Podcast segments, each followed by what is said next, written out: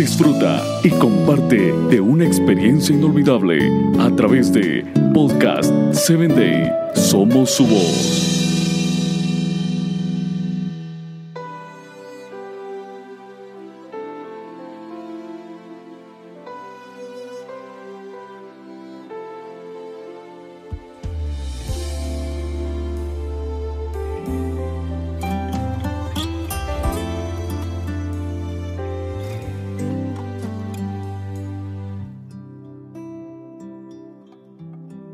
Bienvenido a la palabra que restaura, un espacio creado para ti, para que a través de los relatos bíblicos puedas conocer a Dios y Él obre la restauración que tu vida necesita.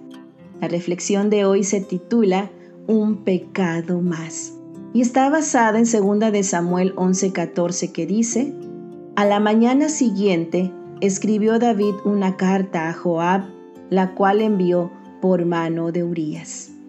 Al ver David que su plan había fracasado, tramó un plan que sobrepasaba el límite.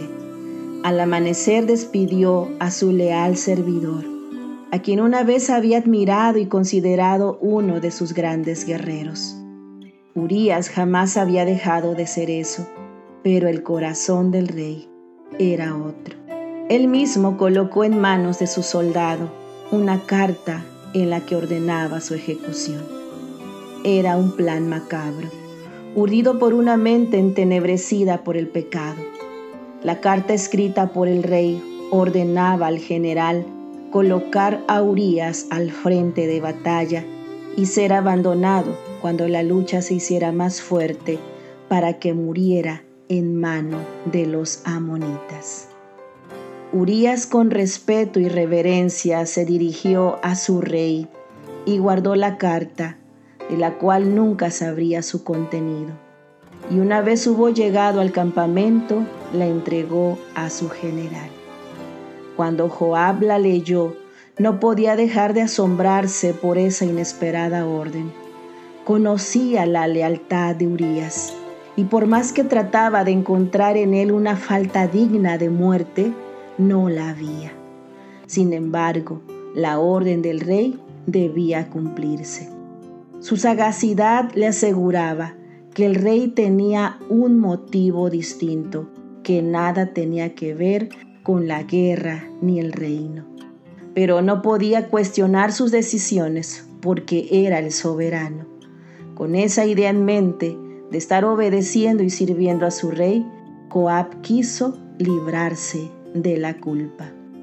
La batalla con Amón continuó. Urías se incorporó a las filas de batalla. De pronto fue llamado para estar en el primer escuadrón de defensa, donde se colocaba a los más fuertes y destacados guerreros. Urías, sin imaginar siquiera que esto era parte de un plan malicioso de su rey, se sintió halagado por considerarse digno de ser reconocido como uno de los más valientes y estar a la altura de sus compatriotas que admiraba. Sabía lo que significaba ir delante, pero desconocía la orden que se había dado de dejarlo solo cuando la batalla arreciara.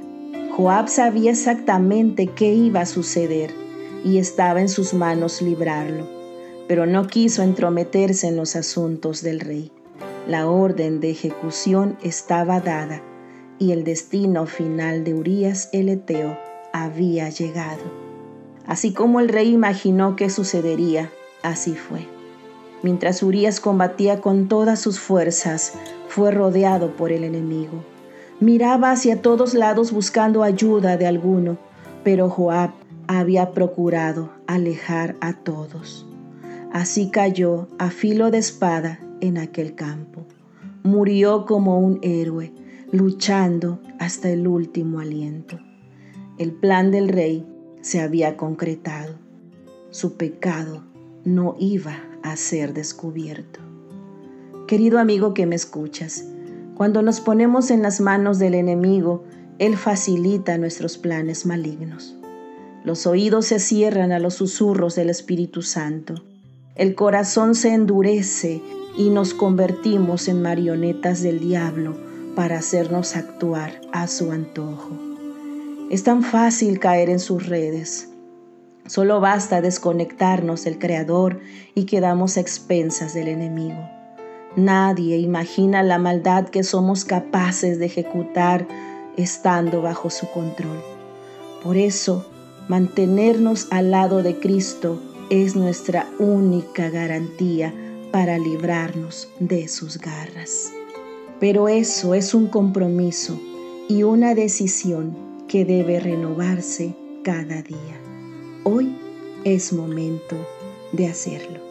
Te saluda tu amiga Telmi Telles y te invito a que me escuches en el siguiente episodio.